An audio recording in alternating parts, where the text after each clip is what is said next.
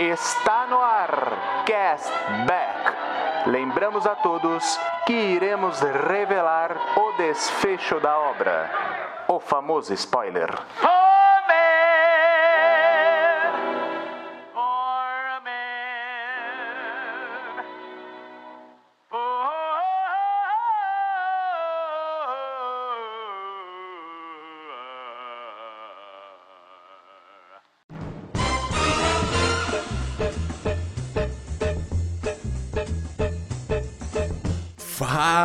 Castbackers! Estamos chegando de novo aqui para vocês, mais uma quinta. E claro, hoje vamos falar de um filme que, poxa, de repente aí a gente vai falar bem, olha só, ou não, não sei, vamos ver. Mas eu não estou sozinho para este bate-papo. Eu estou aqui com Eduardo Schneider. Eu sou o Groot. É verdade, Edu, é verdade, com certeza. Eu também estava com saudades da Dona Marvel aqui, né? É a, a verdadeira Marvel. E também com John Souza. Eu sou o Groot. É, é verdade. Tá As cenas pós-créditos, mas a gente vai falar mais pro final, viu, John? Então é isso, aumente o som e. Nós, somos, Groot. Groot. E aí, eu sou o Spencer, meu canal é o Spencer na área e se preparem, pois o hype vai começar.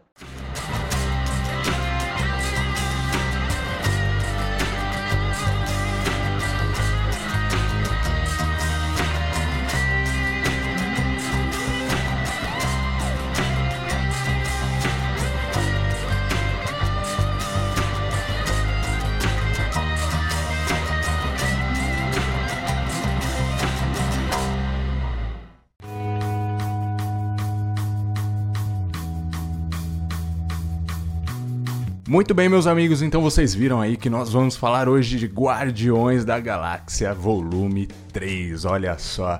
E antes disso, não se esqueça, siga-nos nas nossas redes sociais, que é todas Castback P, esse pezinho aí de podcast, seja no Instagram, no Twitter, no TikTok, naquela rede social da sua preferência, a gente vai estar tá lá, viu? Então segue a gente que Estaremos sempre com conteúdos exclusivos por lá. E também aqui no nosso programa, você já sabe, né? Nós temos aqueles selos no final que a gente dá as nossas notas. E aí temos aqueles selinhos clássicos que todos conhecemos. Se você ainda não sabe, na descrição sempre tem uma explicação para você entender o que significa cada selo. E claro, também nós temos as nossas leituras de e-mails aqui no final. E se você quiser mandar uma mensagem pra gente, pra gente ler e você ficar eternizado aqui neste digníssimo podcast, o e-mail é o seguinte: mensagenscastback@gmail.com, tá certo? Manda mensagem pra gente que a gente vai curtir demais, vai ler, vai trocar essa ideia aí, tá bom? Mas ó, pera aí que ainda tem alguma coisa. O que, que tem? A Jukebox, claro. Todo final do episódio a gente coloca um sonzinho aí que tem alguma relação com o filme. Ou não, mas sempre tem um, um easter eggzinho aí com relação à música, mesmo ela não fazendo tanto parte assim do filme, tá bom? Então fica aí porque sempre tem um sonzinho no final. Edu, agora tem uma coisa importante aí, não tem não? Muito importante, Rodrigão. Nosso grupo de apoiadores, o Cashback Gold. O que é o Cashback Gold? É o plano de assinatura que a partir de R$ reais mensais ele te dá direito a participar lá do nosso grupo do Telegram, escolher a capinha dos episódios semanais, participar como ouvinte do último episódio gravado no mês. Olha só. E se chegarmos a 500 reais de apoio, Rodrigo, tem hum. mais uma coisinha aí legal. Sortearemos um cartão presente de 100 reais da loja que você escolher. Olô. Olha que maravilha. Ô Edu, gostei desse negócio aí. Vou assinar onde? Onde é que eu vou? Quero saber o endereço. Temos dois lugares: catarse.me barra cashback e apoia.se barra cashback. Ah, Edu, mas pô, beleza, 5 reais, pô, até seria tranquilo, mas pô, tem mês que eu nem 5 reais eu tenho. Tô lisão. Mas eu queria, pô, quando tiver uma graninha, eu queria ajudar o cashback. O que, que tem que fazer, John, quando a pessoa tá sem grana, mas ela tem um dinheirinho ali, só naquele momento, o que, que ela faz? Ah, ela pode mandar um Pix pro cashback, Eduardo. É isso aí, cara. Nós temos agora o e-mail disponível para isso. Então, se você quiser mandar um Pix de qualquer valor pro cashback, você pode mandar através, né? O código lá é o nosso e-mail pcastback@gmail.com. tá bom? Então você pode mandar de qualquer valor mesmo. Se você quiser mandar de 5 reais pra cima, você pode mandar através dessas plataformas, né? O Catarse e o Apoia-se que o Edu falou. Caso queira mandar menos, você pode mandar através do Pix. É, Pode mandar também mais. Se a pessoa, ah, pô, tenho 30, Exato. mas não quero pagar por mês, É mas verdade, tenho é trintão verdade. aqui. Claro. Tá, so- sobrou trintão Pode aqui. pagar o quanto quiser. Eu quero, É. eu quero botar lá que, pô, tem- esse mês teve aniversário do Rodrigão aí, eu quero lá dar uma graninha, pô, Boa. Rodrigão comprou um presente. Cara, vou dar 30 reais Aí, aí. Ele pode fazer um pix lá também, pô. O cara quiser fazer um pix aí de 5 mil, a gente não vai reclamar também não. Exato, o cara é milionário, o cara fala, ah, 5 mil pra mim tá tranquilo, manda, né? A gente gosta, ajuda a gente. gente, aqui pra não recusa dinheiro, galera. Não, não recusa. Imagina, hein? Que coisa. Mas é isso, esse programa, meu povo, só foi possível por causa de vocês que nos apoiam, né? E eu tenho a lista aqui: Ana Paula Menezes Ferreira, Caroline da Silva Chaves, Sérgio Luiz Quiminazo Machado, Jonatas Silva Rodrigues, João Vitor Maia da Fonseca, Cristiane Martins de Melo Souza, Gabriela Camarão Mota, Clara Cerqueira Brunelli, Paulo Soares da Cruz Neto, André Mariano de Araújo, Rogério Apolinário, Eduardo de Luca de Freitas Leal. Olha aí, essa lista tá aumentando, hein? Maravilhoso. Muito obrigado a todos vocês. Vocês são responsáveis por este episódio estar indo ao ar. Muito obrigado. E é isso, meus amigos. Agora chega de mais delongas e bora pro episódio.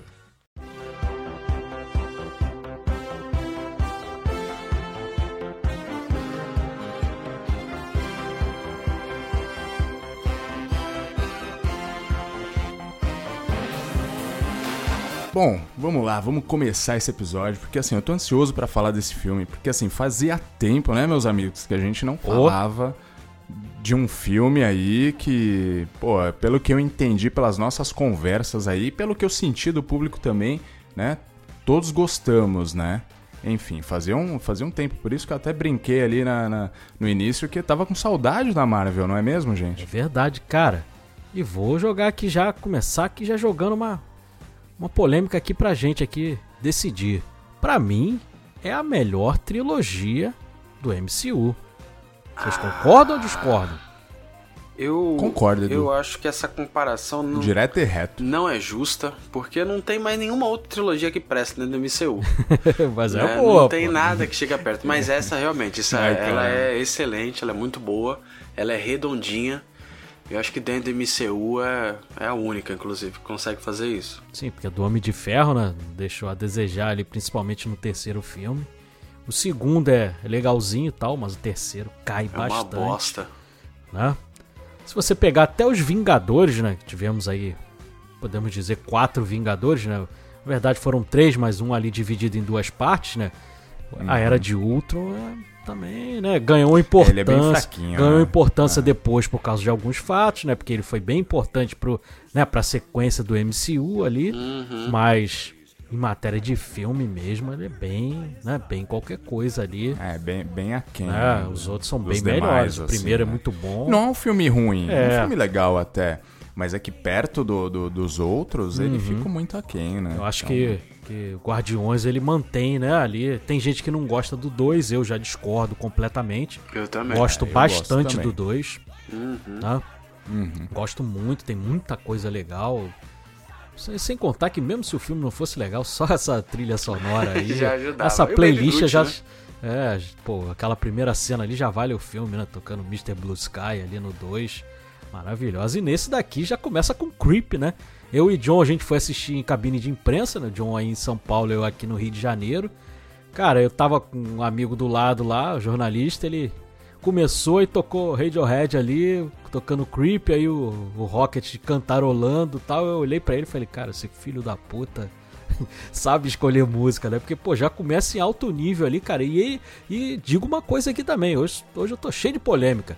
Cara, vou dizer pra vocês, ensinou pro John Favreau como dar emoção a um olhar animal, cara. Porque lá no Rei Leão, né, John Favreau, live action, né, entre aspas, cara, parecia um, como, né, um documentário do National Geographic. Nesse daqui, nesse daqui, cara, o olhar do Guaxinim, cara, quem não se emocionou, Caramba, porque é. tem o coração Exatamente. peludo, cara.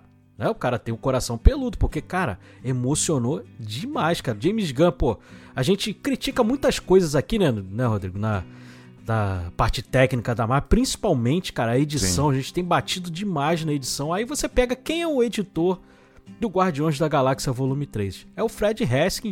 O que, que o Fred Haskin, com quem ele já trabalhou? A gente está sempre falando dela aqui, inclusive no episódio de Bastardos Inglórios, a gente né, exaltou demais, eu, o John, o Nicolas que estava com a gente, que é a Sally Mank, né? Infelizmente a Sally Mank faleceu. A Sally Mank faleceu, quem é que passou a trabalhar com o Tarantino? O Fred Haskin. Fez Era Uma Vez em Hollywood, Oito Odiados, Django Livre.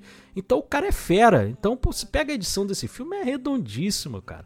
É demais ali. Composição, a composição fica um pouco prejudicada. O John Murphy é o compositor desse filme, porque justamente o, o James Gunn ele gosta muito de utilizar, né? A, a, trilha sonora, as músicas e tal, então fica um pouco prejudicado. Mas, cara, a parte de CGI. Um pouco apagada, né? É, mas, mas não é ruim, ela é boa. Nos momentos não, que ela precisa. Não é mesmo. Ela é não é legal. É e, cara, o, o fotógrafo desse filme é o, é o Henry Braham, que fez todos os outros Guardiões também com ele, então já trabalha junto já há bastante tempo, cara.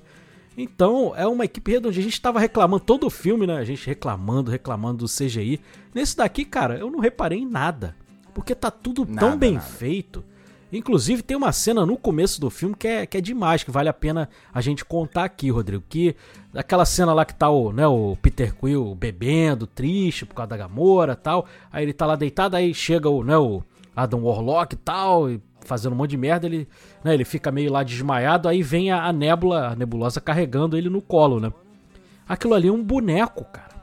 É um boneco é tão bem tá feito tá que parece um Eu boneco, sabia, parece um boneco de verdade, parece uma pessoa de verdade. O próprio é. o Chris Pratt falou, cara, parecia uma experiência extracorpórea e foi tão engraçado, o Rodrigo, porque o Fred Haskin, né, o editor, ele na hora que tava fazendo lá a edição, ele conversando lá com James Gunn, ele falou, cara, me fala aqui onde é que vocês esconderam os cabos para eu poder apagar aqui na edição, porque pô, não tô enxergando aqui. Aí ele, não, cara, não tem cabo nenhum não. Só é um boneco, um animatrônico cara, aqui. Se nem o editor reparou, eu tô absolvido, né? Pra você ver como é que o negócio. Então, porra. O, a parte técnica desse filme aí funcionou e aquela coisa, né? O James Gunn, cara, desde que ele fez lá o primeiro Guardiões, ele ainda não errou, cara. Ele acertou também lá na DC, né? No, que a gente tem, inclusive, é o nosso primeiro episódio do Cashback, né? Do, do Esquadrão Suicida. A gente também gravou sobre Pacificador. Inclusive, o vilão desse filme, né? Sai lá do Pacificador. Então, cara, pô, vilão bom. A química cada vez melhor da, dessa equipe, cara. Então, só tem coisa boa para falar. Mas vamos lá, vamos tocar essa bola aí. É verdade, Edu. Tem muita coisa boa para falar desse filme. E você vê que a parte técnica foi um sucesso, foi muito bem mesmo, né? E eu acho que assim, o filme ele já começa dando a tônica de como seria, né? O filme, porque já começa com Rocket ali, né, tocando aquela música do Radiohead, né, Creep, né, e que é uma música que fala sobre ser uma aberração, né? Tudo a ver, né? ter um corpo ter um corpo perfeito, né? Então, cara, é, é muito é, é, muito bonito. Eu acho que assim, é, o que eu, uma das coisas que eu mais gostei desse filme é, foi o amadurecimento emocional dos personagens, sabe? Eu acho que isso foi foi excelente para um final de, de arco, assim, sabe? Para o filme final de uma trilogia. Porque a gente viu bastante coisa legal nos outros filmes e tudo mais. Tinha sua carga dra dramática, sempre teve. Mas dessa vez aqui a gente viu um, um amadurecimento real, assim, dos personagens, né? Nesse sentido. Cara, isso é que vocês comentaram aí do, do Radiohead e tal, do Creep dele tá cantando. É uma baita de uma metalinguagem para toda a história do, do Rocket, né? Dentro desse filme mesmo, cara. Como se ele estivesse cantando tudo que ia se passar no filme, porque o refrão da música fala justamente isso. I'm a creep, né? Eu sou um bizarro, eu sou um esquisito, o que que eu tô fazendo aqui? E é justamente o que ele fala pra Layla lá na frente. Ele fala, cara, eu não tenho um propósito aqui. O que que eu tô. Pra que que eu nasci? Pra que que eu fui feito e tal? Então, essa metalinguagem das músicas o tempo todo. E aqui eu, eu abro uma aspas também pra edição do filme, cara porque a métrica da letra às vezes ela bate com os acontecimentos que está acontecendo aí. Isso a gente está acostumado desde o primeiro Guardiões, quando toca lá o Come and Get Your Love na primeira cena do filme, que quando o cara começa a cantar, o vocalista do Red Pony começa a cantar, abre o letreiro do Guardiões da Galáxia. Aqui, quando ele fala Creep, é quando a, a nebulosa desliga a luz. Então tem, tem toques assim no filme que você vê que é aquela coisa que a gente sempre comenta. O diretor sentou com o cara da edição, falou: olha, vai ser essa música, vai ser assim, assim, assim. E eles vão colocando essas músicas, cara, como um reloginho. A gente já falou várias vezes aqui de vários filmes que tentam colocar música pop em cena de ação, tentar colocar música pop em cena que não combina. E o cara, o James Gunn ele tem esse cuidado de, pô, em lugar nenhum tem um monte de caixinha de som Bluetooth quando vai acontecer alguma cena, ou o Peter Quill tá com um fone de ouvido, entendeu? Por isso que essa música tá tocando, ou então tá na nave, de alguma forma ela tá tocando ali. Nunca é algo tipo à toa. Ah, por que, que essa música tá tocando? Alguém em algum momento tá escutando essa música no filme e isso reverbera pra gente. Inclusive na cena espetacular que é a do começo do Adam Warlock, que eu acho essa cena muito da hora dele chegando ao som de Crazy O'Neill que ele começa tocando aquela guitarra poderosa, ele viajando no espaço ali, bem coisa de quadrinho mesmo. É, aquele. E aquele contrabaixo, né? Nossa, muito cara, louco, muito né, bom. E aí, de repente, pra contracenar, mostra o Rocket escutando essa música. Sabe, ele tá ali escutando, pai, ele põe ela no suporte ali no Bluetooth no quarto dele e tal, também tá meio que cantarolando, tira a roupa. Então, essa essa química que o James Gunn faz e a edição faz entre essa música ser também um personagem dentro do filme, ser importante pro Peter Quill, ser importante pro Rocket, ser importante para todo mundo ali, Puxa, cara, é, é, tão gratificante ver alguém que sabe usar música pop num filme, sabe? Não é só ficar jogando um monte de referência, um monte de música da hora. É, e ele, Total, total. Ele ser o roteirista também, cara, que a gente também vive batendo aqui nos roteiristas da Marvel, ele ser o roteirista também funciona Ajuda, de forma né, perfeita, porque ele tem o controle ali, cara, muito grande do, do material e por ele já estar tá com o editor já há algum tempo, cara, sai muito redondo. Se não sentar os dois juntos ali, cara, sai merda. A gente viu aí no no Thor lá, cara, que podia ter cortado um monte de coisa. Nesse aqui não cortou. E, e aquela coisa, ele falou, o James Gunn deu uma entrevista e falou, cara, os grandes diretores, eles gostam de trabalhar com as mesmas pessoas. Né? A gente cria uma equipe aqui e tal, de atores, de, da parte técnica, e se funcionar, a gente continua trabalhando junto. E ele faz isso, cara. Ele eleva isso a uma potência ainda mais alta, cara. Ele começa a trazer, né, até de outras franquias aí, de, da DC, e tá trazendo gente aí. Trouxe a Caça-Rato, trouxe lá o, né, o, o, vilão do filme também, que pô, o nome dele é complicadíssimo. O Wood e o Wood né? Vamos chamar ele de, de Shuk, que fica mais fácil, né? Pra gente aí, o alto evolucionário, que nos quadrinhos não é um, não é um personagem assim muito, é criado lá pelo Stan Lee, pelo Jack Kirby, apareceu pela primeira vez no Thor, era um vilão assim, meio qualquer coisa, mas no filme, cara, ele tá demais, ele tem muita coisa, cara, essa coisa, né, dele. Ele é um, é um cara, a essência, a essência dele é ruim, cara, ele é muito ruim. Ele lembra muito Joseph Mengele, né? Lá o o médico nazista lá de Auschwitz, ele lembra demais com aquelas experiências loucas dele ali, cara. E lembra muito. Cientista maluco, né? É. Parece realmente, né? Um cientista é. maluco. E ele lembra muito ali o Dr. Morru, cara, lá do HG Wells também, cara, né? Que também fazia essas experiências loucas. Inclusive, né, até na literatura muito famoso, mas também tem um filme, anos 90 ali, com, com Marlon Brando também. Então ele é, é, um personagem muito mal, cara. E, e, o que vocês falaram, o amadurecimento do, dos outros personagens, cara, isso é visível. E eu achei muito legal porque cada um teve o seu tempo de brilhar. Cada um, a Nebulosa tá muito melhor é nesse verdade. filme. A Gamora tá muito melhor. Até o Peter Quill, cara, que eu não gosto da pessoa do, do Chris Pratt. Eu não, não acho ele um ator muito bom. Mas você esquece, cara, porque ele tá muito bem. O Dave Bautista brilha, cara. Você vê em determinados momentos o olho do, do Dave Bautista brilhando, cara, porque ele tá emocionado ali de estar tá fazendo aquele personagem ali, cara, né? A Pon Clementif também, demais, um alívio cômico, assim, maravilhoso. as cenas dela com o Drax, né? Ela, é, com aquela vozinha dela também, cara, ela é maravilhosa também. Todo mundo brilhou ali. O, o próprio Groot, cara, o Groot tá overpower nesse filme, né? Tá grandão, cara, porra, chutando bundas aí, tá demais também. Todos os personagens estão ótimos e, cara, obviamente o filme é do Rocket Raccoon, né? Então, né, o Bradley Total. Cooper ali também brilhando muito. Inclusive quem faz a voz dele, guaxinim pequenininho ali, é o Xangão, o irmão do James Gunn. Ele também faz ali. E quem faz a Layla é a Linda Cardellini, que no no MCU, ele já tinha trabalhado com o James Gunn lá no, no Scooby-Doo, né? E no MCU ela faz a esposa do, do Gavião Arqueiro, né? A escolha de elenco realmente é muito acertada, cara. E você vê que os atores estão completamente entregues, né? A gente falou em off isso, acho que foi semana passada, inclusive, depois de assistir o filme que esse filme ele foi uma virada de chave para grande parte desses atores, né? Tirando o Zoe Saldanha já tinha feito ali o Avatar, tal, o Bradley Cooper não se fala nem se fala disso, tal, beleza. Mas para um Chris Pratt na vida, que era um ator aterrado numas comédiazinha nada a ver, para um Dave Bautista que tava começando bem, a se desvincular B, do né? WWE, é e, então, assim, tem uma galera ali, cara, que deve muito isso ao James Gunn, pô, entendeu? Se alguém considera o, James, o Chris Pratt alguma coisa para fazer uma trilogia do Jurassic World, cara, foi por conta do James Gunn ter mostrado que esse ator pode ser mais alguma coisa se bem dirigido.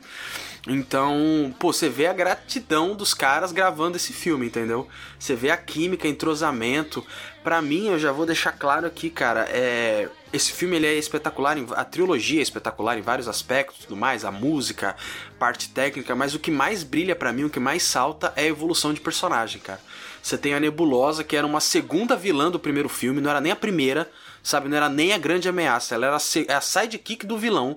E ela tem uma evolução tão grande, cara, que você sente, sabe? Quando ela fica preocupada com o Rocket, quando ela briga com a irmã, você sente o amadurecimento do Rocket ao ponto dele pô, abraçar o Groot e o Senhor das Estrelas ali.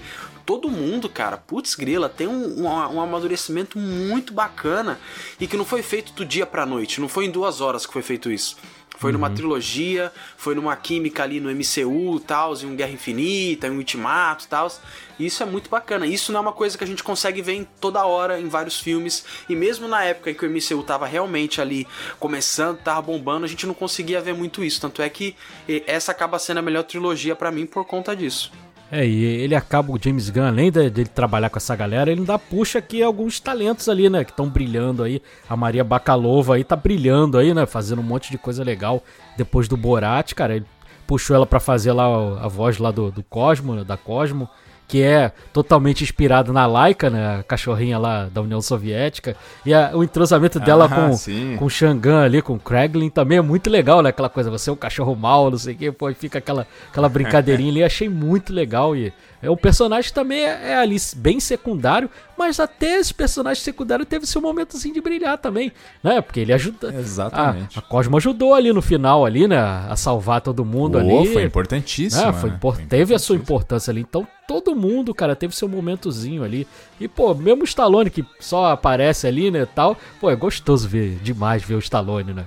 A gente ah, que é ama o Stallone, bom, né? é carismático. Eu sou suspeito, ah, né? Você olha o Stallone já né, você já abre um sorriso. E ainda tem lá o Will Poulter, né? Que, que também fez aí Midsommar, né? Fez aquela Bandersnatch lá, que é aquele filme lá interativo do, do Black Mirror. Então ele também tá, tá com o olho aberto ali pros talentos. E você pode ter certeza que ele agora entrando no DCU, ele vai puxar uma galera aí também, cara. Porque ele tá sempre atento buscando gente boa para trabalhar com ele.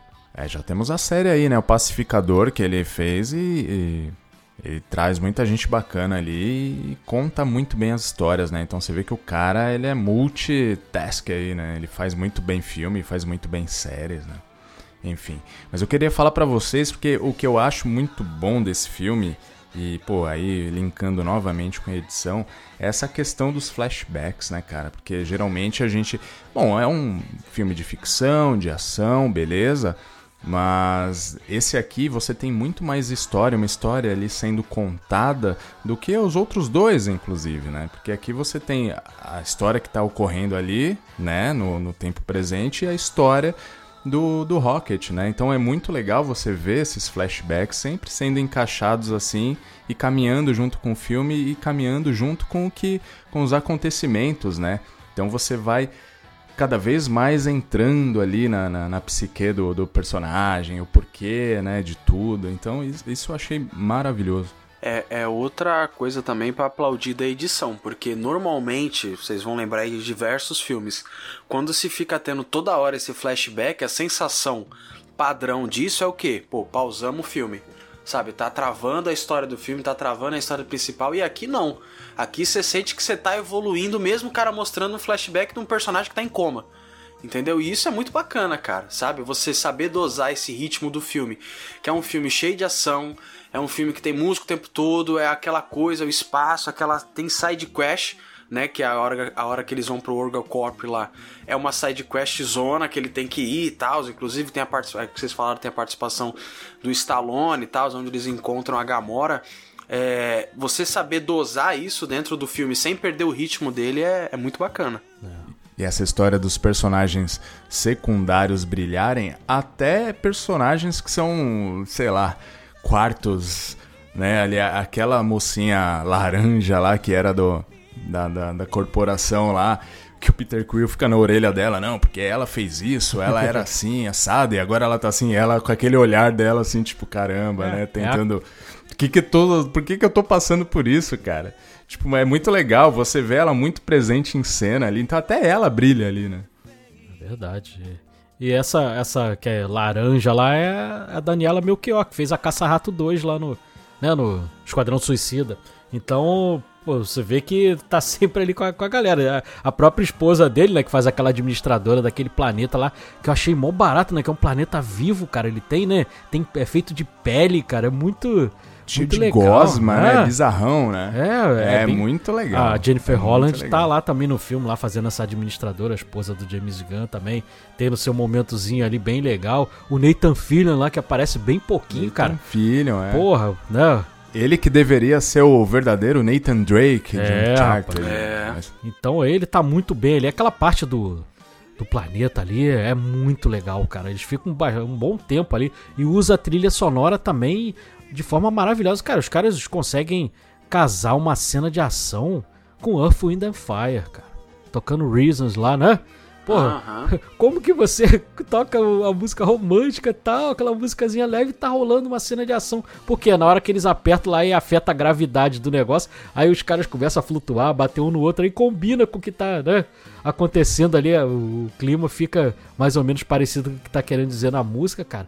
É muito bem feita ali aquela parte do planeta ali. É, pô, tu ri pra cacete ali. Ele, ele falando do, do, do, cara, pô, eu também tenho um cara aqui na minha equipe que é burro pra cacete, porra, só faz merda, não sei o que. Pô, essa parte é muito legal. Até o John tinha comentado comigo em off que, pô, de repente se fosse outro diretor, ele ia ficar fazendo essa porra dessa piada toda hora e ia ficar enchendo o saco. Como foi lá o famigerado bode lá no filme do Taika Os bodes. Ah, nesse daqui faz a piada e ela funciona, cara. É, essa coisa do, do Drax não entender metáfora, até que no final ele, né, ele consegue entender tal, é muito legal. É a coisa da, da, da Mentes, cara, porra, ela acaba, né, falando pô, mas ele é um idiota mesmo, mas ele tem bom coração e não sei o que, pô. E ele, eu não tô gostando muito do que você tá falando, Dessa desse linha viés. De defesa, não. Pô, é mó barato, cara, essa relação de, deles ali, cara, é muito legal. É, eu ia perguntar isso para vocês, né? Porque eu acho que já faz um tempo que a comédia desses filmes não estão funcionando, cara. E essa finalmente funciona, né? Eu ri várias vezes, cara em vários momentos, mesmo ele sendo, é inegável que ele é Fórmula Marvel. Ao mesmo tempo que você tem momentos dramáticos muito fortes, vem uma piada e te bate. Mas aqui ele consegue acertar, cara. Não sei se porque a gente já tá acostumado com esses personagens, se a gente já gosta da jornada deles, já conhece eles. Mas realmente as piadas aqui funcionam. Às vezes ela quebra um momento dramático, mas quebra Verdade. de uma forma excelente. Eu acho que é um misto nesse caso, viu, John? Porque assim, esses personagens, a gente já conhece eles de outros carnavais, né? A gente já sabe que como o Senhor das Estrelas funciona, tal, como todos eles ali funcionam, eles são cada um é engraçado à sua maneira, nem sempre tá fazendo piada, mas é engraçado o próprio Drax, né, que ele é todo chongão assim, né, é bonachão, só tem tamanho. Ele não tá fazendo piada às vezes, mas é engraçado ah, o jeito que ele fala e as atrapalhada dele, né? Então, eu acho que é saber colocar na hora certa e a gente já conhece esses personagens e a gente já tá familiarizado com o jeito deles também, né? Cara, o Dave Bautista ele evoluiu muito como ator, cara. Eu, eu pude ver isso lá no filme do, do último filme do Shyamalan, Cara, ele tá muito bem no filme lá fazendo o vilão. E é muito engraçado desse filme, é porque eles usaram aí na franquia inteira, até no episódio de Natal, a coisa do Kevin Bacon lá do Footloose, né? E nesse aqui eles usam o Patrick Swayze, né? O nome uh -huh. do Patrick Swayze do, do, outro filme contemporâneo de dança que é o Dirty Dance, né? Então também tem essa, essa curiosidade bacana. É, eu ia comentar justamente do, do Bautista, cara, porque sobre essa, essa forma como ele consegue medir o, o, a mensagem, o drama do filme com a comédia. A cena depois que eles saem da, da Orgocorp ali e tal, e eles estão indo pro planeta do Alto Revolucionário. é, tem uma conversa do Bautista com o Quill que é a Amantes que pede para ele falar, né? E aí você tem, ele tá falando de um jeito bem desconcertado, bem estranho, é uma cena cômica, mas o que ele tá falando ajuda aí muito o personagem do Quill, sabe? Ele amadurece quando ele ouve aquilo, que ele fala da questão da do olha, você tá nadando, você tá num rio e você fica pulando de Vitória Régia em Vitória Régia, você tem que aprender a nadar, tal. Ele fala: "Poxa, isso é verdade". E aí ele já vem com uma piada, ele fala: "Pô, mas eu sei fazer, né? Até hoje de manhã eu caguei um. eu Nossa, caguei, parecia um peixe. Até minha ruim. bunda sabe fazer alusão. Então você tem a piada logo de quebra, mas a mensagem dramática, a carga dramática, ela foi passada com sucesso, sabe? O Peter Quill entendeu o que queria ser passado. E é legal ver o contraponto da Ali do outro lado, desesperada com ele cagando tudo ali. Tipo, chega, chega, tá bom já, já foi. Você não precisava continuar, pelo amor de Deus, né? Aí o Peter vê ela e fala, ah tá, já entendi. Uhum. Ai, caramba, é muito bom, cara. Aí você vê como é que as coisas são bem feitas, né? No, lá no filme do Ron Howard, lá do, do Han Solo, que para eles poderem justificar por que, que o nome do Han Solo, o sobrenome era Solo, né? Aí usaram Nossa. da pior forma possível. Nesse daqui a coisa do Rocket é tão orgânica, né? Ele vê, né? Um, foguete passando tal, e aí ele escolhe esse nome por causa disso. E aquela cenazinha ali deles escolhendo o nome, cara, achei aquela cena tão bonita. Né? Tão bem tão feita aquela né, cena, Edu? pô. Nossa. Aqueles animaizinhos, por mais grotescos que eles sejam, né? Porque eles estão todos deformados ali e tal. Cara, mas eles passam uma bondade assim, cara, que você. Eles te cativam ali em coisa de dois, três minutos, cara. Você tá, né, tá abraçando os personagens. Então você se importa, cara. Isso é muito importante para um filme fazer sucesso. Você se importar com os personagens. E nesse filme, você se importa até com o menor animalzinho que tem ali, cara. Você, né, todo mundo te cativa de alguma forma. Então, cara, isso é, pro sucesso do filme é, pô, é muito importante. Aliás, Edu, muito bom você ter falado isso, porque eu acho que essa é uma das mensagens do filme, inclusive, né? Porque ela trata também dessa questão do. Justo. do se a gente fizer uma. É, se a gente fizer uma alusão aqui à nossa vida, ao nosso. né? Ao nosso mundo aqui. É, os maus tratos aos animais, essa coisa Sim. de produtos testados em animais, entendeu? Então acho que, pô, que bom que esse filme tomara realmente que esse filme faça sucesso e que bom porque ele pode até contribuir a, das pessoas terem essa essa noção, né, essa reflexão, né, Verdade. Nessa, nessa questão aí dos animais, né? Porque ali a gente sente muito, né, cara? Quando o uhum. Rocket é empurrado, os outros animaizinhos ali sofrendo, entendeu? Então, isso é uma questão que a gente tem que prestar atenção também, né? É, isso foi até importante, teve até divulgado aí na imprensa, cara. Eu não sei qual é o nome lá do, é tipo um IBAMA que tem dos Estados Unidos, eles falaram, estavam destacando a importância desse filme, cara, para proteção dos animais. Porque ele passa uma mensagem muito boa. A gente teve recentemente aqui no nosso país esse negócio da capivara aí, cara. Uhum. Né? Que o cara pega uma, cap uma capivara, mas esse mesmo cara que diz que é ribeirinho, na verdade já foram ver, ele é filho de fazendeiro, entendeu? Inclusive, sob posse dele já morreu uma, uma preguiça. Então o cara não é bem aquilo que estão falando, e cara é, isso é muito importante, é uma mensagem muito importante que é passada nesse filme para proteção do, dos animais. Tem animais, cara, que não são domésticos. Você não tem como ter uma capivara dentro da sua casa, cara. Isso não vai fazer bem pro animal, entendeu? Então ali no, no filme tem essa coisa e e as cenas são muito pesadas ali, o alto evolucionário é muito ruim. Inclusive perguntar para vocês naquela hora lá que ele bota naquela cápsula lá que né, os animais vão evoluindo, né, entre aspas, e aí né? Como se fosse uma evolução da, da espécie humana mesmo, né? De, que veio do macaco e veio evoluindo. E aí acaba dando errado e acaba que o Rocket aqui descobre por o que que tá dando errado tal, e e aí gera uma confusão danada. Aquilo ali não parece, cara, aquela cápsula do, do filme A Mosca? Parece o formato parece, dela, né? Eu tinha lembrado Parece disso. muito. Né? Parece demais. Já cara. teve uma tartaruga ninja de quebra ali, né? Que é uma tartaruga fica grandona ali e tal. É, é exatamente. O... É verdade. Agora, essa história do Rocket é legal a gente abrir um parênteses aqui, porque ela não é nada inovadora, assim. Vocês. Acho que a gente já imaginava que ia acontecer ali desde o começo da história. Mas ela é muito bem construidinha, né, cara?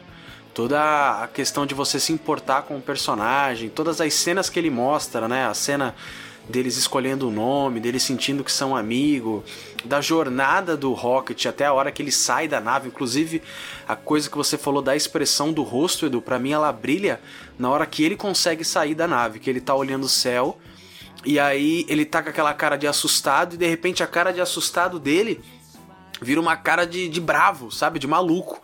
É como uhum. se o personagem estivesse se escondendo numa casca, sabe? Tipo, ó, agora eu vou ter que ser esse Rocket que a gente conheceu lá no primeiro filme, que é aquele cara ranzinza, bravo, não me chama de, de guaxinim, entendeu? Tô, tô louco o tempo todo, tals.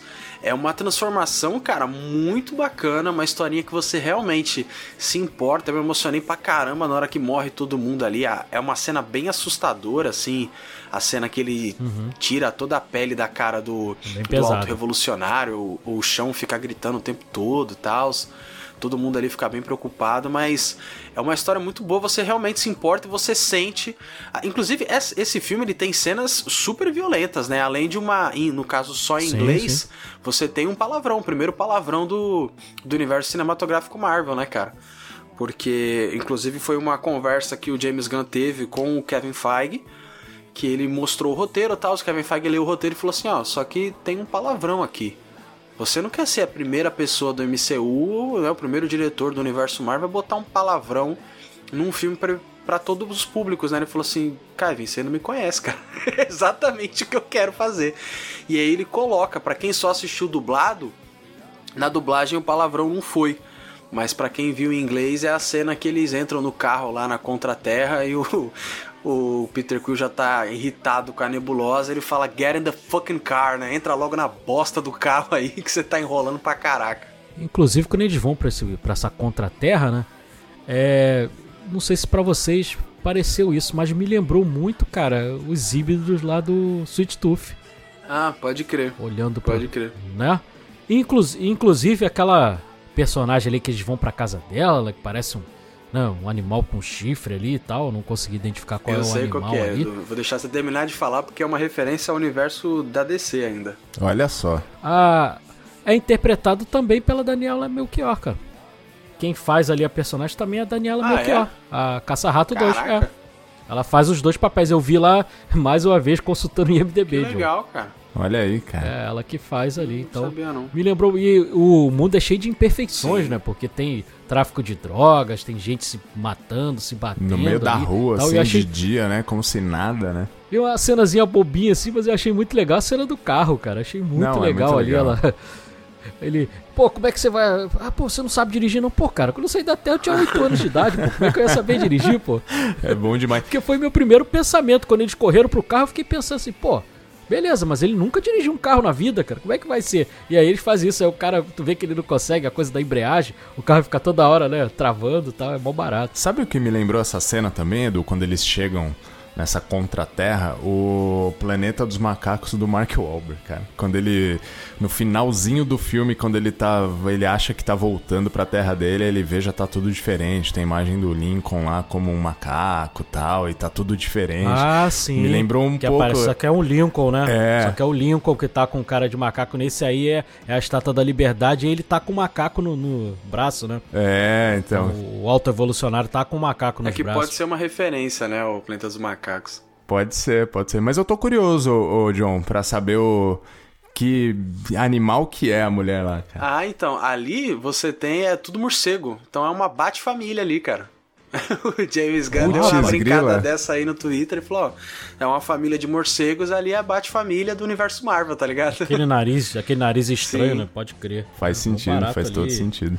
E, e além do, de parecer com Sweet Tooth também, parece com os personagens meio aleatórios que apareceram lá na She-Hulk também, né? Sim. né? Uns híbridos lá também. Lembra muito aqueles híbridos lá do, da She-Hulk também. Então tem essa, essa coisa também ali.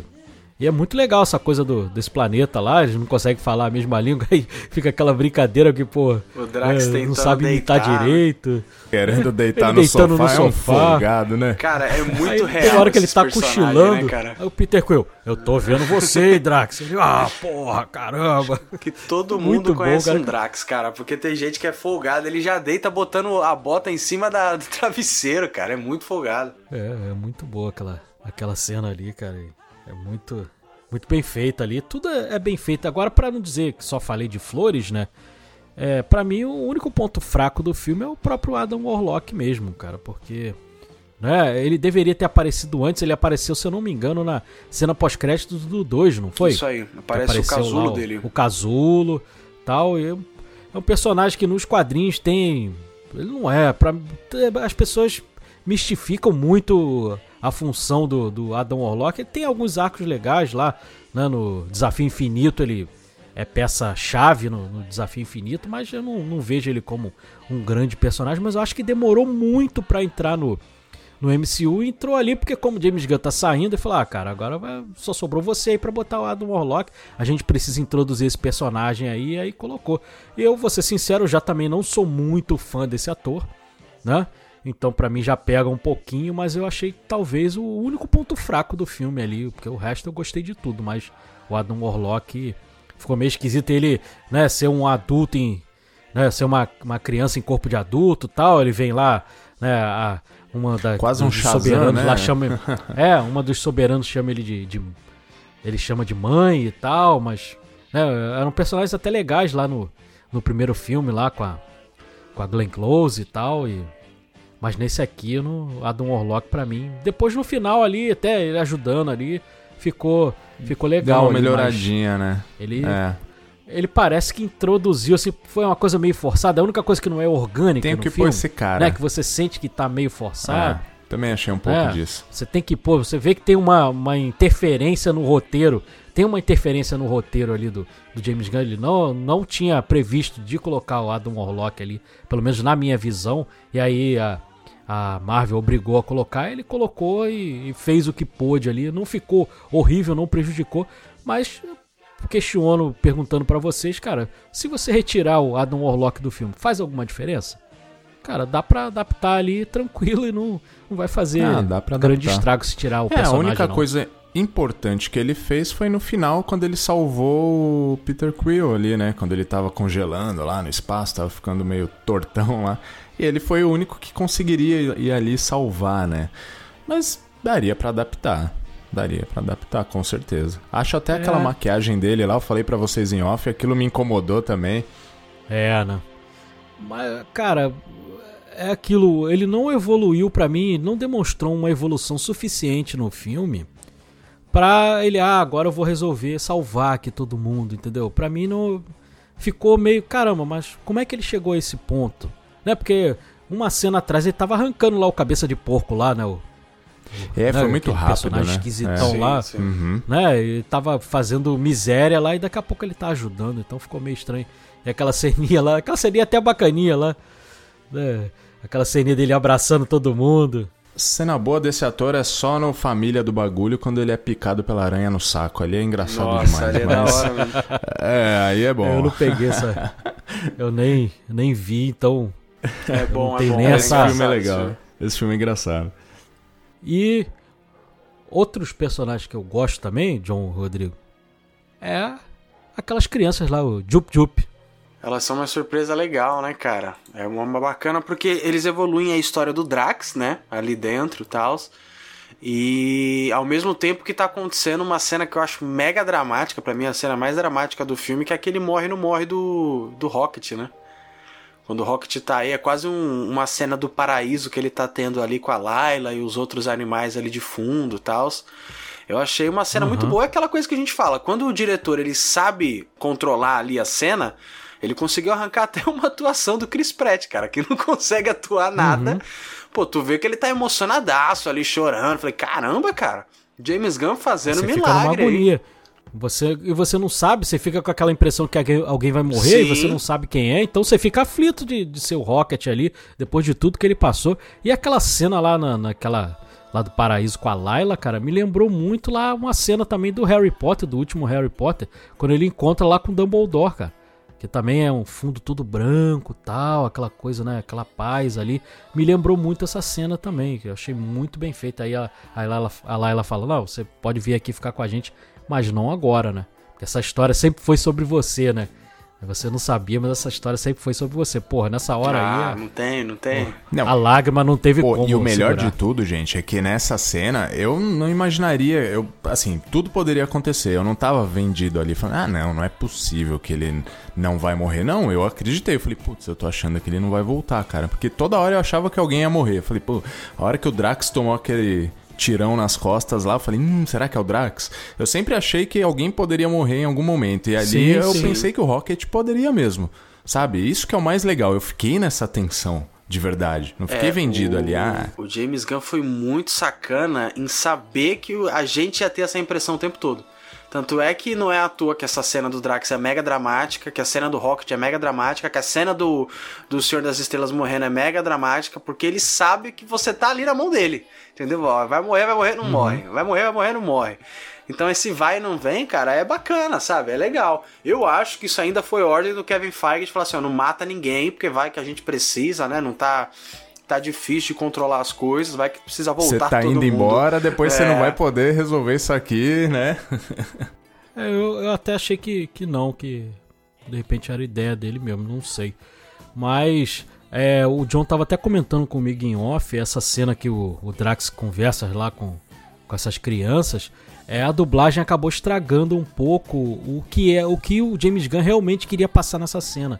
Porque ele não queria passar na- na- nessa cena o, o Drax, o, o idiotão de novo, daquela de. Ah, por que, que você não, não disse que, que sabia falar a língua deles? Ah, porque vocês não perguntaram. Aí parece aquela coisa idiota do Drax, ah, aquelas coisas óbvias, né? Perguntou Mas uma não. parada meio besta. né?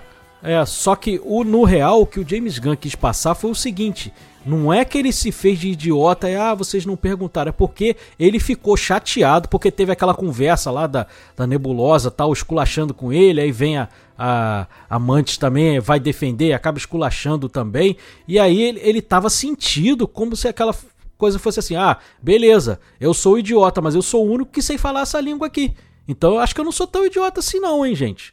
Entendeu? Então, cara, a impressão pra mim que ele quis passar foi Sim, essa, sim. de ele estar Eu ressentido concordo. e não dele ser idiota e, e fazer aquilo de novo. Então a dublagem estragou É, um pouquinho. tem que tomar muito cuidado, essa senão, parte aí. senão vira Chaves, né? Ah, você Sim, também não sim. perguntou. É. Não vira Chaves, né? É verdade. É. Agora uma cena que eu queria comentar com vocês, que é tem a ver quando eles estavam ainda na Contra-Terra lá, que acho que foi a, a partir desse momento que a Gamora deu uma evoluída também, né? Porque ela fica sozinha com o Rocket ali, aí ela olha o, o bichinho lá e ela fala: Puxa, você deve ser um animalzinho de estimação muito bom, né? Pra todo mundo fazer tudo isso por você. Ela começa a sentir um pouco mais, né? Não só focar na- no lance de saquear, não sei o que, de se dar bem. Aí ela pega a mala do Peter Quill e tem umas referências legais ali, né? Que tem dentro da mala dele, tem tipo uma, um card do Alfio é teimoso, tem um bonequinho do Thundercats, do Pantro ali Uhum. Tem um também. Pantro, né? É, eu vi o Pantro Muito lá. legal essa cena.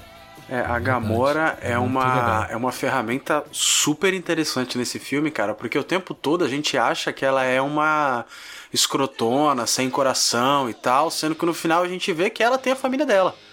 É simplesmente assim, ela não, não tem que se curvar à vontade do, do Peter Quill e ser a esposa que ele queria, né? Ser a namorada que ele queria. Não, agora é uma Gamora diferente e ela tem a família dela. Isso é um ponto muito interessante de amadurecimento até pra gente que tá vendo. Tipo assim, É ó, verdade, não é John. porque ela não é uma guardiã da galáxia que ela não tem família. Entendeu? Não é porque ela tá com esse grupo que ela não é amada. E aí o, o filme faz questão de lá nas cenas finais mostrar que ela é tu, o Sylvester Stallone lá, o, dá um abraço nela, todo mundo, pô, feliz que ela tá ali e tal, bem-vinda de volta. Isso é muito bacana, cara. Ela, e a Zoe Saldanha parece que ela tá mais solta nesse papel, né? Ela tá gritando mais Todo ali, mundo tá é, bem, né? O pessoal tá benzão. Eu gosto muito, né, a gente já tá se encaminhando aí pro final, eu gosto muito da cena da porradaria lá com eles todos juntos, tocando Beast Boys ali, No Sleep, Till Brooklyn. Ah, essa É, cena pô, é demais. parte é muito Acho que foda. a cena que eu mais Mas gosto ela- do filme. Ela, a cena é foda, mas ela tem um errinho ali de Ih, racon. rapaz. Porque, porque eles estão caminhando pra frente, assim, né? Estão caminhando, aí eles entram naquele compartimento ali, aí a porrada rola, né? Sim, sim. Eles estão caminhando naquele sentido. Quando termina a porradaria e volta a cena, eles estão voltando, estão no sentido contrário. Eles estão vindo, se aproximando da tela de Ainda novo. bem que eu não vi isso. Entendeu? Eles estão se aproximando da tela de novo. Então é, fica confuso. Pô, eles não estavam indo daqui, né? Desse ponto pro outro, não. Aí depois inverteram a câmera ali. Foi um errinho ali na edição ali. Talvez o único erro assim que eu tenha percebido ali, mas como a cena é foda, como o Rodrigo falou, artisticamente, plasticamente a cena é demais. Tocando uma música foda também. Não, essa Você, música. cara, isso aí você releva. E a porrada é. é a porrada estanca ali. Porrada todo mundo sincera, né, overpower Edu? ali, né? É, tô- Todo mundo overpower ali, cara. Porra, demais ali. Todo mundo. Pô, e o Groot nesse filme, né? E o Rodrigo aí que é, que é da turma do Tokusatsu aí, pô, ele, quando ele vira o Kaiju lá na Contraterra, o Rodrigo deve Pô, ter vibrado. na hora, na hora deu uma arrepiada que eu falei, opa, olha aí. Olha a homenagenzinha feita aí. Tá vendo? Kaiju que é aqueles monstros gigantes, né? Tipo, pra quem não sabe, né? Godzilla, né? Godzilla, Motra, aquelas coisas, né? Aquilo é um, é um estilo do Tokusatsu, né? Que é o- os Kaijus, tá? Os grandes monstros. Por isso que essa referência, entendeu? É, outra cena maneira também é logo depois, né? Quando o, o auto-evolucionário vai pegar o, o Rocket e tal, ele fala, meu nome é Rocket Raccoon, e todo mundo dá um, dá um pau nele, né? Em conjunto. É. E eles tiram a cara de É o- Robocop dele lá, é bem, bem sangrenta a cena. É o Eu Sou o Homem de Ferro desse é, filme, né? exatamente. É aquele momento chave ali que ele assume, porque ele nunca gostou, né? De ser chamado de Raccoon, até que ele vê aquela plaquinha lá. Que essa cena também é muito emocionante, quando né, todos os guaxinins sobem nele, né? E aí ele vai levando. Que bonitinho, tudo. né, E aí cara? acaba. É, é engraçado ter uma cena com a, com a amante lá que, pô, vem um, um bicho bizarro, né? E aí ela fica sem graça de ter achado ele muito feio. Não, não, é porque eu vi uma coisa estranha atrás de você. Você é bem bonito tal. É mó legal essa cena também, porque ela é muito fofinha, né? Ela com todo o cuidado do mundo ali, né? E aí tem a, os animais entrando, né? Igual vocês falaram, a importância da mensagem de proteção animal. Que a terra, o lugar nenhum lá, vira uma arca de Noé, né, cara? Que a bicharada vai toda pra. Pra- É pra boa, é cidade. isso mesmo. Até aqueles bichos gigantes É. lá que a Mantis consegue, né, domar e tal, ele, ela leva. Não, vamos, meus amigos. Tem três daqueles, né? É demais, cara, pô. Muito bem feito ali. E, e aí, pela primeira vez, a, a Gamora entende o que o Groot tá falando, né? Ah, é. É, Isso é- porque ela isso é chega a demais. comentar, vocês inventam o que ele fala, né? Sim. Vocês É. traduzem ele, vocês estão inventando. E é a primeira vez que ela entende. E aí, depois, o, o Groot fala, né? Ele não fala, mas eu sou o Groot, né? Ele fala lá, eu amo vocês, Eu né? amo vocês. E aí, cara, eu não tinha percebido isso, vou ser sincero. Eu não sei se o Rodrigo percebeu. Eu conversei com o John, ele também não tinha percebido. Quem percebeu foi, foi a Fernanda Schmoltz lá, que até tava na cabine comigo. Ela que, fa, que grava lá com o pessoal do Rapadura, ela é do Rapadura. Ela falou, cara, que na verdade ele não falou eu amo vocês. Ela falou, eh, o Groot falou, eu sou o Groot. Só que, assim como a Gamora, a gente também, naquele momento, a gente passou a entender o Groot. Caramba, cara. Por isso que a Baita gente teoria entendeu o que ele hora, falou. né, cara? Putz, muito Porra, maneiro. isso aí, cara, explodiu minha cabeça quando, quando Que ela mencionou doideira, isso. Cara. cara. Vou ter que Porque ver de eu novo. só não tinha percebido. disso. É, dá crédito aí a Fernanda. Pô, de parabéns legal, aí, legal. Fernanda, porque você arrebentou no que Não, você foi falou. demais, cara. Eu não fiz a. Um Eu não detalhe. percebi isso, cara. E faz todo sentido, vocês concordam? Sim, putz, grila, cara. Não, total, total. Todos nós entendemos ele. Fica até poético isso. Muito louco, cara. É.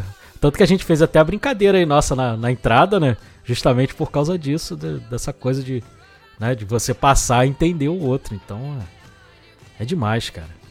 E a, a cena final, todo mundo É, dançando lá, falar cara. É. Essa cena, essa cena, o Dave Bautista, sinceramente, o Dave Bautista estava chorando. de- ali não era o, Gru, o, o Drax chorando. Ali era o Dave Bautista chorando e se despedindo do personagem. Você sentia isso Sim, ali, sim. cara. A emoção dele de estar ali, né? O olho cheio d'água e tal. É muito bonita essa cena, cara. Você se emociona junto, não tem jeito. Ah, com certeza. Tocando Dog Days Are Over ali, né, cara, do Florence Plus The Machine. Essa música É, é, uma sacanagem, porque a letra dela já é muito bonita. Você já fica emocionado de ouvir a letra do bagulho. E aí, na hora que ela entra ali no filme, que é aquela finalização bonita, todo mundo feliz, ao melhor estilo Star Wars ali, né, numa festa e tal. Caramba, cara, é muito bem encaixado. Não, e toda a tensão demais, criada, né, Pra resolver o que tinha que se resolver. Não, realmente o filme pra mim, ele é assim, ele é redondinho, cara. Tudo, a história que ele quis contar, sabe?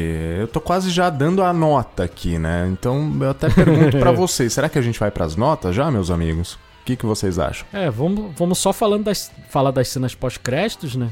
E tivemos duas, Foi bem legal duas cenas pós-créditos, né? Nós vemos ali os novos, os Guardiões da Galáxia novos, né? Porque tem o Adam Warlock, né? O Kraglin também, a Cosmo, a Fila, que nos quadrinhos a Fila é Fila Vel, né? Que ela é filha do Marvel. E tem o Groot, né? Tem o Rocket, que vira o chefe, e tem o Blurp, que é aquele animalzinho lá que ficou, que foi adotado pelo Warlock, Cosmo? né? Então, e a Cosmo. Não, a Cosmo eu Falou, falei. ah, desculpa. A Cosmo tá. Falei. E a Cosmo tá também ali, então, né? E aí, cara, toca. Porque eu, eu já tava já. Confesso pra vocês que eu tava um pouco triste. Eu falei, pô, não vai tocar Come and Get Your Love, cara. Que foi a música que começou, né? O Guardiões da Galáxia, o primeiro. Mas aí ele não, não me decepcionou e toca ali. Aí eu fui ao delírio, cara. Puta merda. Muito boa. Aí tem a segunda cena, pró- cenas pós-créditos, né? Que é, é o Peter Quill ali com o avô dele, avô, né? né? Tomando, comendo um cerealzinho ali e tal. Aí tem uma, uma brincadeira ali no jornal, né? Dando É, uma notícia do- do Kevin Bacon, né? que foi É, abduzido. que passa lá e na, no especial, né? No especial de, Natal. né? é. E é engraçado, né? Você vê o cara ali numa. O o cara numa, numa vida simples ali, tranquilo, comendo, né? Você fala, putz, grilo, é isso aí então, vai ser isso aí. Aí aparece que, né? É. Irá E retornar. aí aparece uma coisa que eu percebi por um acaso, Rodrigo. É, eu tinha dado uma pesquisada antes do filme e eu vi isso.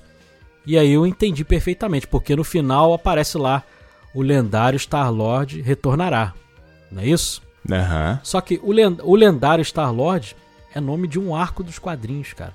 Em que o Peter Quill sai em, em carreira solo pra fazer as aventuras. Hum, então, será, será que teremos aí um, um spin-off de Guardiões da Galáxia? Olha só. com Peter Quill? Fica a questão aí. Eu acho que É? muito provável. Muito provável. Ainda mais pelo Então, sucesso que com certeza vai fazer. Tá todo mundo, a crítica tá. Pô, tá bem, o público tá curtindo. Sim, então, crítica e público. É, Tá dando dinheiro. Eles vão deixar isso de lado? Duvido. Duvido. Se é que não vão fazer uma série, hein? É, eu. Nada, tem isso A também. gente comentou em off aqui, eu tenho uma outra teoria, cara. Eu acho que a parada vai ser um pouco mais besta. Vai ser tipo assim. Não sei se vocês lembram, na época do Guerra Civil, teve uma minissérie com o Thor, com o colega de, de quarto dele, numa parada bem toscona, assim, dele, tipo, o dia a dia do Thor com um colega de quarto. Eu acho que vai ser uma pegada dessa, assim, o Senhor das Estrelas aprendendo a cortar grama, sabe? Porque ele tem uma discussão, né, com o avô, tipo, pô, é, eu não acho certo eu recolher o lixo, sendo que seu filho tem 45 anos, vai ficar me olhando, né, recolher o lixo enquanto ele não faz nada. Ele é, eu não vou nem falar sobre isso. Então você tem uma química que pode ser interessante ali dele aprendendo a ser ser humano, né? Porque ele era o Senhor das Estrelas e tudo mais. Enfim, Quase no estilo sitcom, né? eu confesso É. que eu não, não gostaria de ver nada além disso, assim, um, um filme spin-off dele viajando a galáxia. Eu não. Sinceramente, eu queria que a parada se encerrasse mesmo, porque eu gosto dessa finalização. E se for acontecer uma É. coisa nova, não vai ser na mão do James Gunn, né? Porque agora ele é exclusivo da DC. É, então, isso, é uma, isso é uma preocupação. é, eu... Isso desanima, Sim, eu não né? me arriscaria em outro diretor aí, ainda mais que a Marvel não é a pessoa, né, que deixa a pessoa ser autoral, que o... enfim, é muito arriscado, eu não ia querer ver isso não. Sem contar que né, o nosso querido Chris Pratt segurando um filme sozinho, sei não, né? É, também tem isso. sei se ele Não tem essa moral toda não, Não né? dá, cara, não dá. Os Guardiões é a equipe, é a química da equipe, é aquele, sabe, vem, vai e tal. Hum, hum, Eu não sei se eu conseguiria ver um filme solo de nenhum do que tá ali. Talvez do Rocket seria maneiro, mas do Chris Pratt e do Senhor das Estrelas não rolaria, não. Acho que o Rocket nem consegue fazer sozinho, tem que ser pelo menos com o Groot, né? exato, exato. Não, No mínimo. não é. tem química Porque é uma isso, não. dupla ali inseparável, né? Não tem como tirar. É verdade. Podemos, meus amigos? Agora podemos. Ah, agora sim. Quem quer começar? Posso começar. Bora então. Vamos lá. James Gunn, eu tava confiante, eu e John, a gente foi assistir na cabine, a gente tava numa empolgação, assim como há muito tempo a gente não ficava, talvez desde lá do, do Homem-Aranha, né? Sem Volta para Casa, eu não ficava tão empolgado com um filme de herói ali, talvez no Batman também, que também é outro filmaço, e entregou. Começou a entregar do primeiro minuto, a primeira cena já é muito bonita, que você vê o guaxinim ali, o olhar do guaxinim, vem aquela mão do jeito que foi filmada, parece uma mão gigante pegando o guaxinim. Então você vê na primeira cena, você já né, começa tocando Creep ali, casa perfeitamente como o John falou, o casamento da música com, com as cenas perfeito. Todo mundo brilhou, todo mundo teve o seu momento. Tem momentos engraçadíssimos, eu nem mencionei, mas eu tinha até anotado aqui pra falar do, da história do cabeça de cenoura, né? Que, porra, é engraçadíssimo que comenta, você parece que é alguém parecido com a cenoura. Não, realmente é um cabeça de cenoura. Aparece o nosso querido o Pato, que tava lá no Ultimato também, escondidinho, mas dessa vez ele Nossa, é aparece verdade, ali, o corpo inteiro. Um clássico da sessão da, ali, da Raul de tarde, Pato. né? É, pô, eu tava até comentando, pô. Bem eu lembrado, assisti Edu. outro dia o filme, que é tosco pra caramba, mas, Mas é é divertido. maneiro é. pra cacete. É, tem aquele saudosismo gostoso de ver, cara. Fechou de uma forma maravilhosa. É, eu não vou dar 10 por causa dessa coisa do Adam Warlock, que realmente não ficou tão legal. Mas, cara, é um filmaço e a minha nota pro filme vai ser 9. Olha aí, muito bem. Uma bela nota. É isso aí. John, vamos nessa ou quer que eu vá? Não, pode ser eu, pode ser eu. Já tá, já tá embaladinho aqui. Cara, é. Igual o Edu falou, a gente tava, tava empolgadaço. Eu nem vou contar o que eu tive que fazer pra subir pra São Paulo pra conseguir assistir esse filme aí na, na cabine de imprensa, mas foi uma experiência muito bacana. Agradecer aí ao pessoal da BCBs, da Disney, que, que chamou a gente, que convidou. Foi espetacular ver esse filme numa tela gigante. E eu tenho um carinho muito grande, cara, por essa franquia. O Guardiões é o primeiro Guardiões é de 2014. A gente tava até comentando hoje que o, o mundo inteiro gosta do, do Come Get Love e tal, é a música dos Guardiões. Mas eu tenho uma paixão pelo Hooker a Feeling, cara, porque foi a do trailer e foi no trailer que eu gost, que eu me interessei por esse filme. Eu tinha 14 anos de idade e hoje eu tenho 23 e tá se encerrando essa trilogia. Foi muito bacana acompanhar essa jornada dos Guardiões. Eu tenho um carinho muito grande, cara, por cada personagem, pela visão do James Gunn. Foi sensacional poder ver o começo, o meio e o fim disso nas telas. Foi espetacular mesmo e eu concordo com o Edu que o Adam Warlock seja um tendão de Aquiles nesse filme, seja um problema. Mas eu, assim, eu consigo relevar, né? Eu consigo passar por cima disso por todas as outras coisas. Will Potter é um péssimo ator, nunca fez nada que presta, exceto pelo Férias Frustradas aí que o, que o Rodrigo comentou. Mas eu Família consigo do Bagulho. passar por. Família do Bagulho, desculpa. Férias Frustradas é, é outro clássico também de, de comédia. É outro eu clássico. é. consigo passar assim, até porque eu nem ligo muito pro Adam Warlock, pra ser sincero. E eu vou dar, vou dar um 10 pra esse filme aí, não pelo filme em si, mas por toda a trilogia, assim, cara, é espetacular. Pra mim foi uma ótima conclusão. Que bom que o James Gunn conseguiu terminar essa visão dele aí pra essa franquia. E bora pra mais. Olha aí, nota máxima. de- John deu para Guardiões da Galáxia. Agora vamos eu. Bom, ah, eu acho que foi um fechamento excelente aí. Fazia tempo, né, que a gente não falava bem de um filme da Marvel e aquilo que a gente já tinha comentado, né? Não é porque a gente não, não quer, que a gente tá sendo chato, é porque realmente, né, cara, tava difícil mesmo, né, cara? Mas aqui não, aqui a gente tem um filme. Pô, tá vendo? Dá pra fazer coisa boa, né? Dá pra fazer coisa boa. E, e assim, quando começa a pintar muita coisa sendo lançada e que não é legal e, e naturalmente vai perder a qualidade, realmente você começa até a se cansar da- do gênero, né? Então começa a acontecer um monte de coisas nesse sentido. Mas aqui não, aqui é muito legal, aqui a gente tem um filme redondinho, a gente tem uma história muito boa, a gente tem cenas de ação muito viscerais, né? Cenas boas mesmo. A gente tem os personagens amadurecendo, a gente tem emoção, a gente tem carga dramática.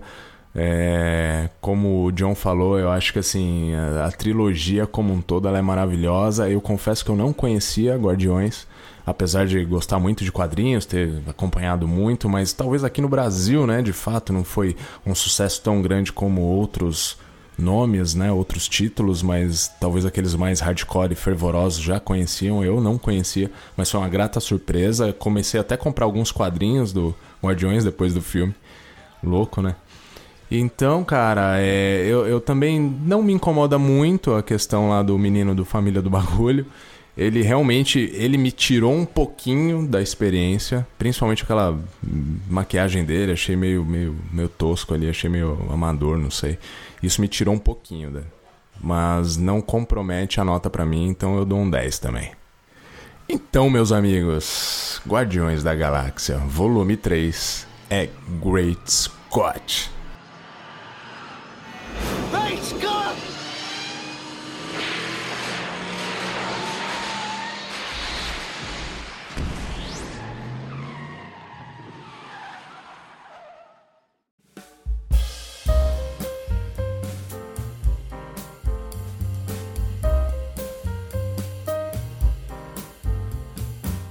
Merecidíssimo, hein? Merecido, merecido, merecia, cara. fazia tempo, né, que eu não, não sentia isso e tava com saudade de sentir isso, esse, esse hype, né, sair, você, pô, ficar pensando no filme e você ouvir a trilha sonora, isso foi muito legal. É, eu ia comentar que o Edu até postou lá no, no Twitter dele que é tipo.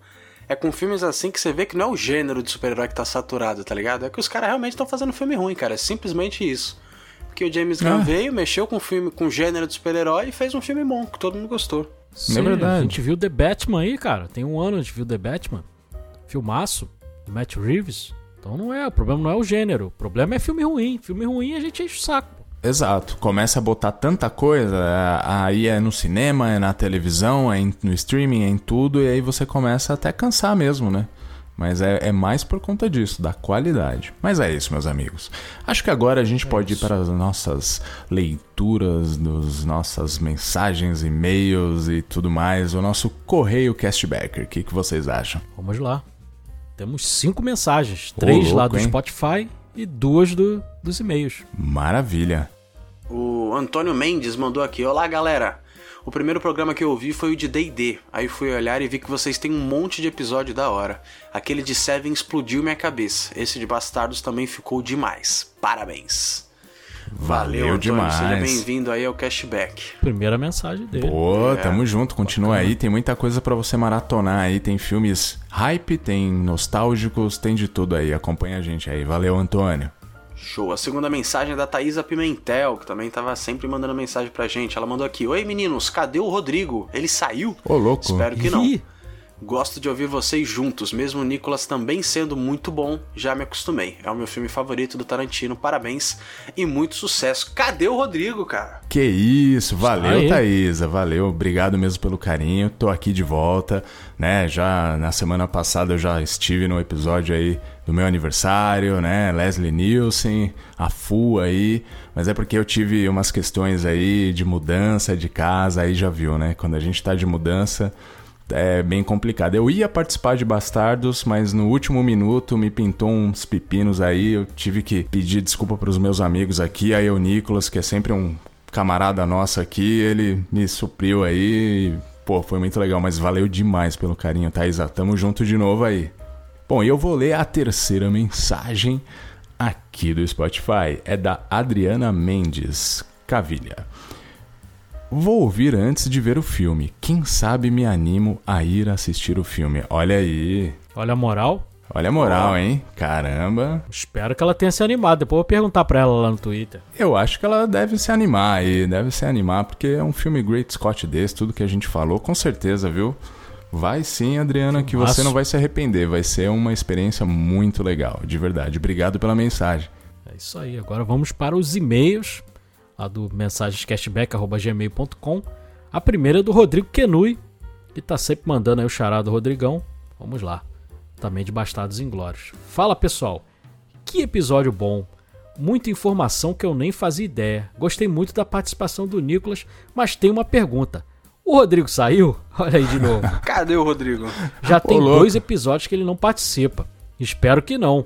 Gosto do time de elite do cashback, como o John fala na abertura dele. Abraços e muito sucesso, Rodrigo. Olha aí, mais aí, um aí boa. perguntando do Rodrigão. Ô, Xará, valeu tá demais moral o aí com a carinho. galera. Pô, Xará, tamo junto aí, velho. Valeu o carinho. É, como eu já falei ali, né? É mudança essas coisas, cara. A gente, quando menos espera, cê... eu tô mudando até agora, na verdade. Tô cheio de caixa aqui ainda pra arrumar. Cada dia tem uma coisa nova pra fazer que eu Não arrumo. tem fim. É, não tem fim. Vai durar mais uns dois meses isso aí, mas tamo junto aí. Valeu demais pelo carinho. Tô de volta. E é isso aí, cara. Valeu mesmo. E a próxima mensagem, também primeira mensagem. Eu sei que ela já ouve há bastante tempo, que a gente conversa lá no Twitter. Minha querida amiga Larissa Marum, ela mandou aqui pra gente. Oi, queridos. Tenho escutado o podcast de vocês há um tempo e é a primeira vez que mando mensagem. Acabei de ouvir o episódio de Bastardos Inglórios e adorei. Acho incrível como vocês dissecam cada filme e falam detalhes, falam de detalhes ou de curiosidades que eu nem sabia. Me deu até vontade de rever. Esse filme é foda demais. Vale a nota 10. Vocês poderiam falar de tantos filmes que eu não sei, mas nem por onde começar. Mas que tal um dia falarem de O Quarto de Jack ou La La Land? Olha, duas dicas aí Olha muito aí. boas. Eu sou um amante um amante de musical e o Quarto de Jack é um filmaço e tem é um tema assim muito importante pra gente falar aí também. Bem Sim. importante. Valeria Fica a também demais aí. Tá anotada a sugestão aí, Larissa. Com Futuramente certeza. pode ser que role. Pô, legal É demais. isso então, Rodrigão. Seja muito bem-vindo aí, Fechou Larissa. É isso, valeu. E se você quiser ter a sua mensagem lida aqui no Cashback, ser eternizada aqui, mensagens cashback.gmail.com. E agora eu já percebi que tem um quadro novo aqui no Cashback. Cadê o Rodrigo? Mas tô aqui, galera. Tamo de volta aí. Valeu pelo carinho. Tamo junto. E, claro, como não poderia deixar de falar, as nossas redes sociais eh, são todas Castback P, esse pezinho maravilhoso aí de podcast no Instagram, no Twitter, no TikTok. Segue a gente, a gente gosta muito de receber vocês por lá, né? Também tem as nossas campanhas aí de arrecadação para a gente continuar mantendo esse podcast aqui com qualidade, com conteúdo bacana, tá? Não se esqueçam. E temos agora a nossa Jukebox, certo? A hora, pô, num filme do James pá. Hoje e eu. agora? A gente pode usar três fichas hoje, não? Hoje eu implorei pra vocês, falei, pô, deixa eu, deixa eu pegar uma fichinha aí, que pô, tá doido pra terminar com essa música que pra mim é, ela é muito marcante, foi um momento da minha vida muito difícil lá do primeiro filme, e o filme me ajudou muito, aquele comfort, né, comfort movie que, pô, tava sempre assistindo ali em momentos mais difíceis. Eu amo esse filme, eu, eu escuto a trilha até hoje. E vocês me permitem Por ficar com a favor. fichinha hoje? Fácil, fácil. Só vai. Então vamos lá. Assim como foi o, o James Gunn, ele começou e encerrou com essa música, eu acho que terminaria muito bem esse grande episódio aí que a gente gravou, que eu adorei fazer. Come and Get Your Love, do Redbone, fecharia assim de forma perfeita esse podcast. A altura poderia ser com outras músicas também, porque tem muita música boa. Poderia ser a É até playlist difícil de inteira do escolher. Spotify, né? Mas É, poderia o episódio durar três horas aí, porque terminaria e depois já emendaria com a playlist do, do James Gunn, porque é demais aí, mas vamos terminar aí com Come and Get Your Love do Redbone. é isso, tá falado. Musicão, acho que não poderia ser outra música. E é isso, Valeu, vamos, pessoal. vamos ficando por aqui. Valeu demais. Eu sou o Groot. Dá aquelas cinco estrelinhas lá no Spotify. Valeu.